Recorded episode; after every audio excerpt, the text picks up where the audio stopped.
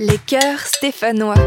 Oh les cœurs. Oh, les cœurs Oh les cœurs. Une balade en six épisodes dans les rues de Saint-Étienne, à la vue des pulsations de la ville. Jeanne Maximus, vous êtes avec nous?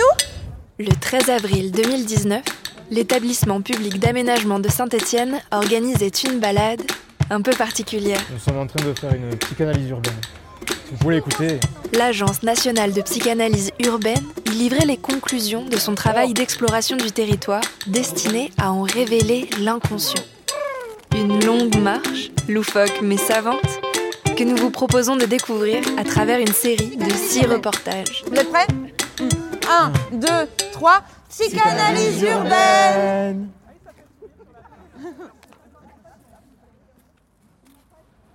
Pour ce nouvel épisode, nous nous offrons un point de vue sur les massifs crassiers de Saint-Étienne, témoins d'une époque minière très active. Alors, nous voici, euh, comme le, panneau de signalisation nous l'indique, à l'ouest de la ville. Ici, euh, devant vous, une vue imprégnable sur les massifs crassiers les plus importants de Saint-Étienne. En face de nous, euh, deux monts, mont numéro 1 et mont numéro 2, que l'on trouve un peu réducteur dans le terme. Donc euh, les experts locaux nous ont conseillé de, l'appeler ainsi. Euh, celui qui est devant nous s'appellerait euh, le mont du Trou de la Tope et qui culmine à 660 mètres. Et derrière lui, le mont du Pâté d'Ouille, qui culminerait à 678 mètres. Deux sommets hautement célèbres à Saint-Étienne, puisqu'ils résultent dans leur formation géologique de l'ère industrie Holocène, l'âge géologique assez récent, environ 150 à 100 ans avant notre année. Et euh, leur formation est le résultat, vous le savez tous, ni plus ni moins, euh, du euh, mouvement de terre par mécanique de chevalement qui a formé par dépôts successifs de déchets le relief tel que nous le percevons aujourd'hui. Alors selon les experts qui nous ont rassurés rapidement, ce massif n'est plus en activité aujourd'hui et n'a plus de risque d'explosion. Cependant, il y a parfois les jours de forte chaleur une sorte de, de dégagement foireux de soufre qui embaume les narines. Anciennement, il faut imaginer qu'ici, il y avait un énorme trou, une carrière profonde qui avait été mise à profit pour extraire la roche et pour construire la ville. Cependant, on ne pouvait pas laisser un trou béant comme celui-ci et il a bien fallu le combler pour éviter que Saint-Étienne finisse au fond du trou.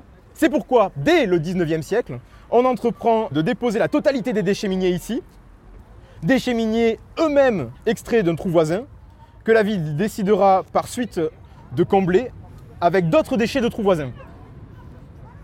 On a fait ça pendant, euh, pendant un temps, puis en fait on s'est aperçu que creuser un trou pour en boucher un autre, c'était pas vraiment fructueux. Donc en 1973, on dit on arrête de faire des mines et on arrête cette activité. Vous n'êtes euh, pas sans comprendre que 150 ans d'extraction et de dépôt, extraction, dépôt, ben, ça laisse des séquelles. Et Saint-Étienne a purement modelé euh, sa propre topographie sur laquelle elle est installée. Un comportement euh, rare dans les, dans les villes de France, puisqu'habituellement elles viennent se poser. Et donc en fait, euh, c'est un comportement un petit peu de, de ce qu'on appelle des TOC en psychanalyse urbaine. TOC pour euh, trouble obsessionnel du creusement. Et donc euh, on a essayé de comprendre, mais d'où était surgi ce TOC Parce que c'est pas un TOC de naissance. Et en fait, tout simplement, c'est cette Étienne qui ne s'accepte pas euh, d'être critiquée à longueur de temps par ses voisines euh, alentours, qui est critiquée sur son physique. Et donc elle n'a pas supporté euh, son corps naturel et a décidé de passer euh, sur le billard, au bistouri euh, du charriage douille intensif que l'on retrouve aujourd'hui euh, sous tous les sous-sols de la ville.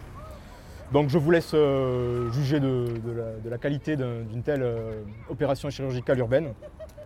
Ça laisse des séquelles. Ah, on me, dit, on me dit que nous sommes devant les mamelles de Saint-Étienne.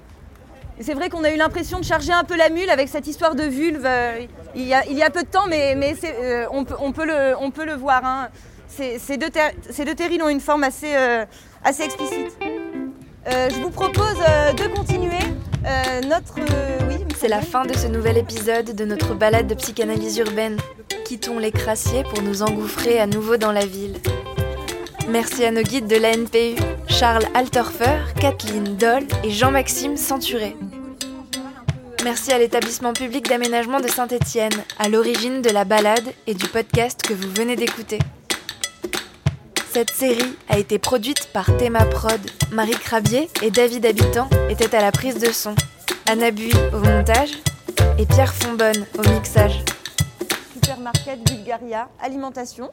Dans le prochain épisode, nous vous donnons rendez-vous place Jacquard. Mais pourquoi un Lyonnais a-t-il donné son nom à une place stéphanoise? Euh,